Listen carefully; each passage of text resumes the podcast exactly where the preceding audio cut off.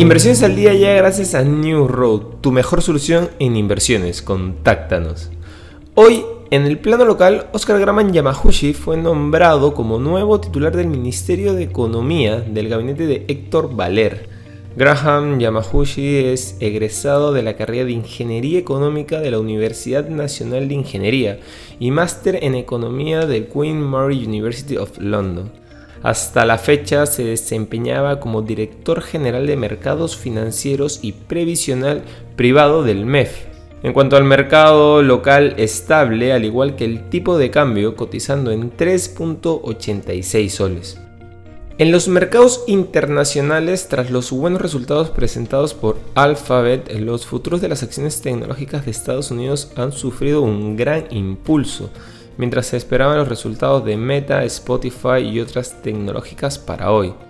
Los futuros vinculados al S&P 500 agregaron un 0,8%, lo que indica que el índice de amplio podría extender su recuperación a un cuarto día. Han subido un 2.6% en lo que va de semana.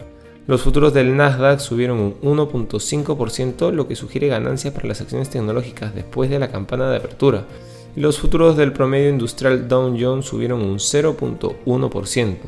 Las bolsas europeas abrían la sesión con avances y a esta hora siguen con subidas similares a la apertura.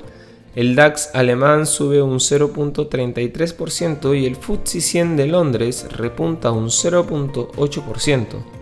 Todo esto a pesar de que la inflación de la eurozona no da señales de retroceder y cerró el mes de enero registrando un récord de 5.1%, impulsada por los aumentos en los precios de la energía eléctrica.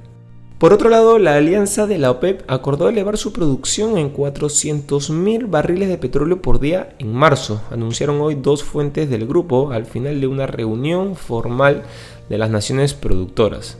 No queremos irnos sin mencionar que luego de que las acciones de Netflix han perdido desde máximos nada menos que un 44% y estamos hablando de hace tan solo dos meses, ahora se percibe como una interesante oportunidad de compra por dos cosas.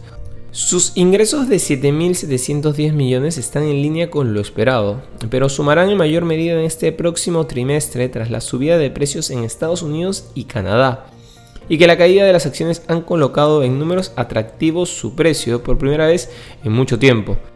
Para respaldar a la acción, uno de sus dos consejeros delegados, Reed Hastings, acaba de comprar 20 millones de dólares en acciones de la compañía. Se trata de más de 51 mil títulos de la empresa en 10 transacciones, en el que el precio de compra osciló entre los 387 y los 393 dólares por acción. Estas han sido las noticias más importantes de hoy, miércoles 2 de febrero del 2022. Yo soy Eduardo Ballesteros. Que tengas un feliz miércoles.